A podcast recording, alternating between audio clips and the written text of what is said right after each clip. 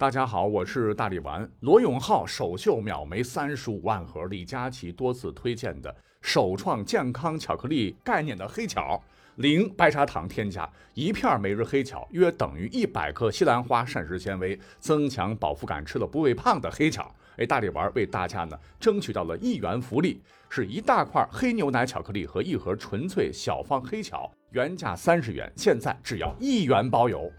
今天是十号中午哈，截止十一号晚上的二十三点五十九分五十九秒，请喜欢大历史和历史未解之谜全记录的小伙伴儿听到节目以后，赶紧点击节目 APP 本集播出界面下方的那个小黄车，点进去以后呢，直接领券一元下单，真的是我费了九牛二虎争取来的纯纯粉丝福利，数量有限，快快领取。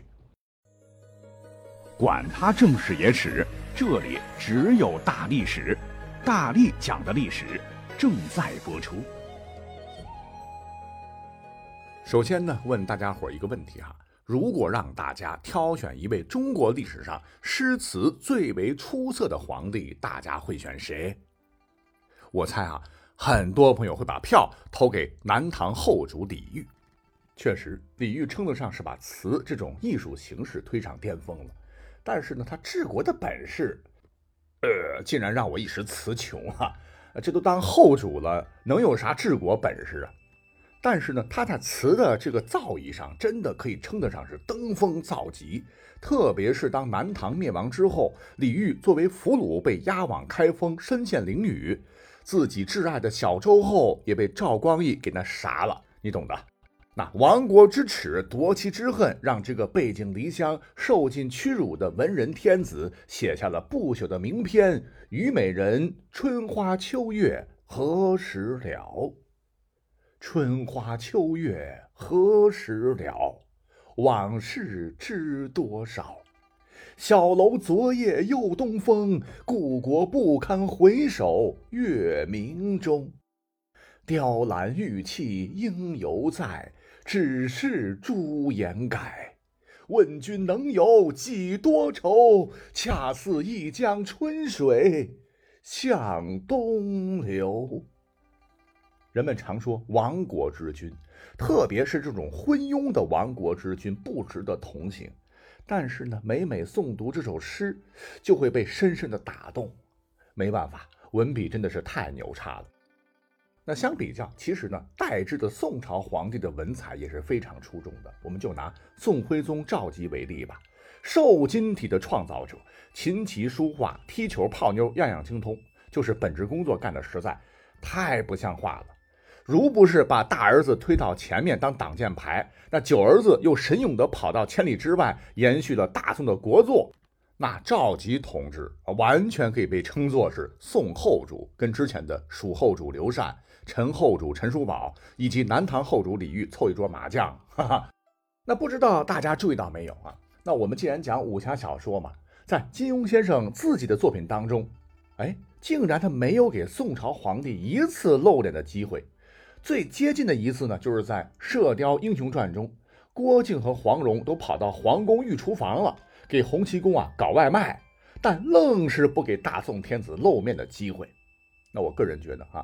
金老可能是实在不待见宋朝的这些皇帝，有那么好的将领，那么富庶的国家，那么那那是啥吧？啊，可最后呢，表现反倒是不如北边的那些大汗们。金大侠在小说中提到了好多位北方的君王，你像是《天龙八部》里面的耶律洪基、完颜阿骨达，《射雕英雄传》中的铁木真、窝阔台父子，《神雕侠侣》中的蒙哥啊，以及忽必烈哥俩等等。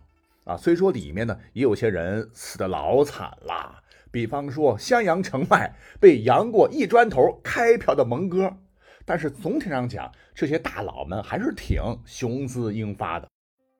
好，那讲到这儿呢，如果刚才我说的这些哈被宋朝那些皇帝听到了，恐怕已经炸营了啊！把那帮人说的那么牛叉，说白了，他们会的不就是骑马与砍杀吗？呃，再就是会个弯弓射大雕。我们本朝太祖爷赵匡胤那一条盘龙棍，呼呼舞枪起来也是天下无敌。而且我们大宋天子文采飞扬，你们比得了吗？嘿嘿，话说到这份上啊，刚才提到的北方君王中，肯定有一位一定会发出杠铃般清脆的响声，不就是文采吗？让你们这帮无病呻吟的家伙们听听啥叫好文章。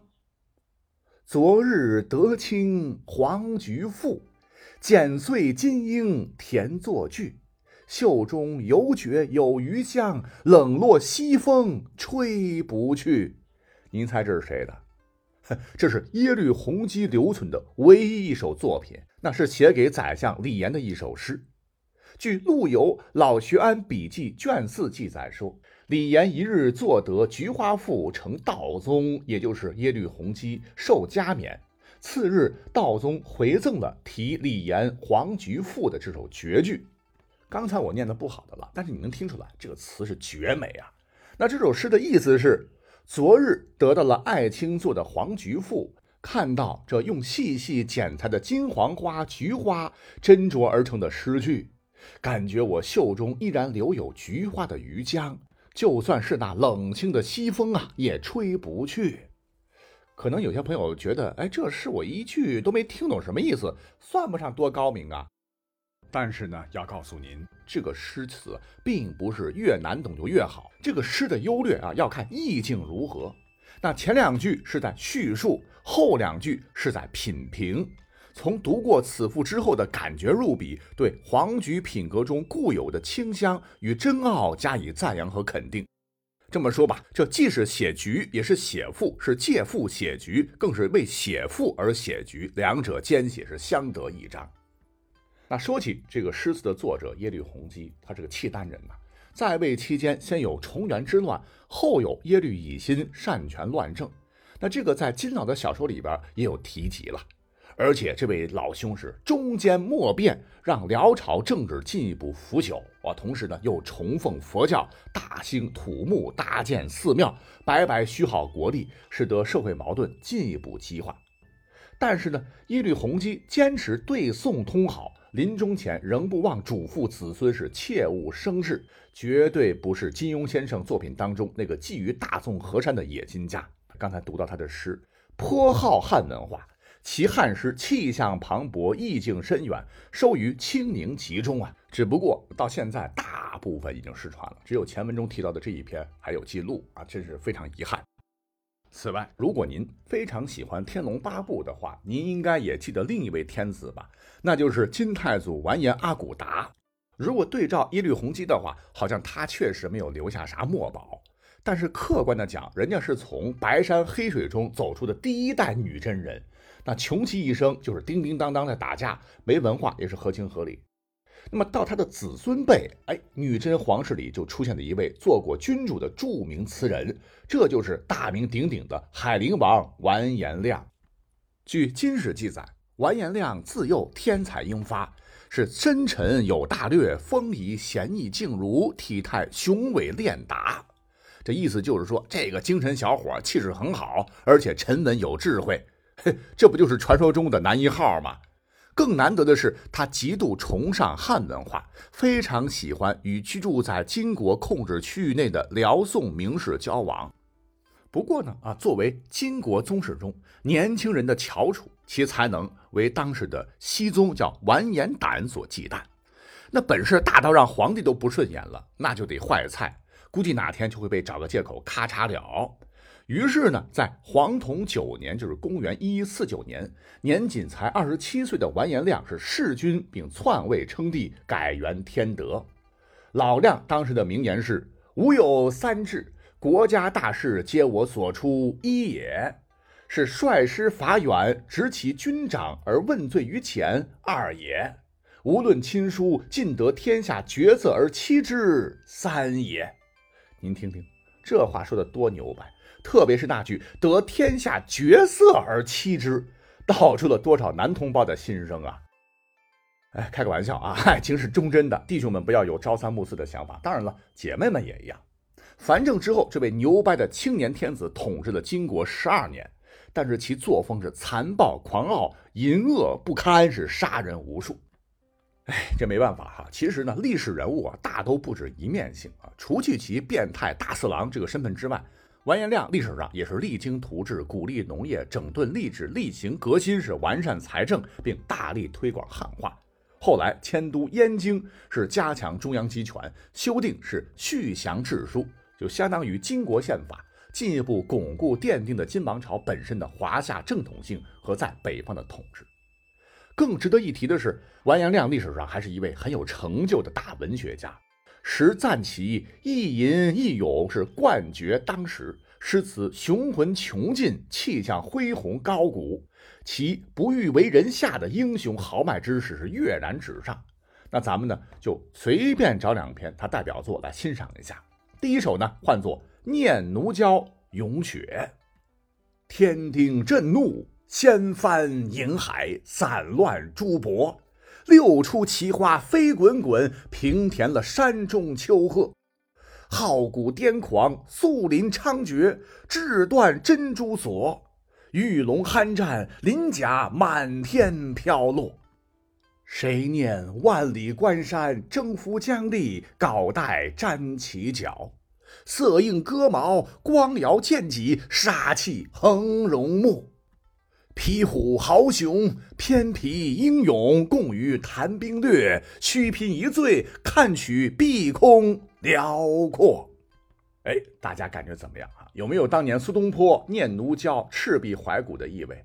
要知道，苏大文豪也不是每首词都那么豪放，高兴了呢，也会用词教大家怎么做饭、怎么炖肉。而完颜亮这首词既有对北地暴雪纷飞的细致描写，又把三军统帅那种杀气腾腾的豪横霸气刻画的是鞭辟入里，不愧是一篇豪放派的佳作。这首词很长了哈，我会把这首词的字以及它的翻译呢放到咱们的节目介绍中，请各位慢慢欣赏。接下来咱们呢再来介绍一篇老亮的七律《过汝阴作》，同样是文采绝伦呐。门掩黄昏染绿苔，那回踪迹半尘埃。空庭日没鸟争笑，幽静草深人未来。数仞假山当户有，一池春水绕楼台。繁花不识兴亡地，是游衣栏杆次第开。相传此诗成篇于完颜亮篡位之前。据说诗中的黄昏暗指西宗完颜亶已经命不久矣，马上要被自己取代。那抛开里面的政治意味不提，单就诗歌本身的意境而言，也是十分优美的。如果说前文中的词好比一幅气势磅礴的泼墨画，那么这首诗就像是一张着色细腻的工笔画，是假山楼阁、春水繁花，让人脑海当中瞬间就勾勒出了诗中的景象。啊，那看到这里，让人不得不佩服完颜亮的文采呀。只是很可惜，后来登基的金世宗完颜雍，因为跟老亮有夺妻之恨，自然不会跟他客气，把他的作品给处理得干干净净，只剩下几首流传度很高的，收录在《全金元词》中啊。不得不说，这是中国古代诗词界的一大憾事。好了，那金庸大师的小说纵贯中国历史，宋元时期啊，只是其中故事比较密集的一部分。有时间咱们再讲一讲下一个武侠高峰期——明清。欢迎大家继续关注我们的节目。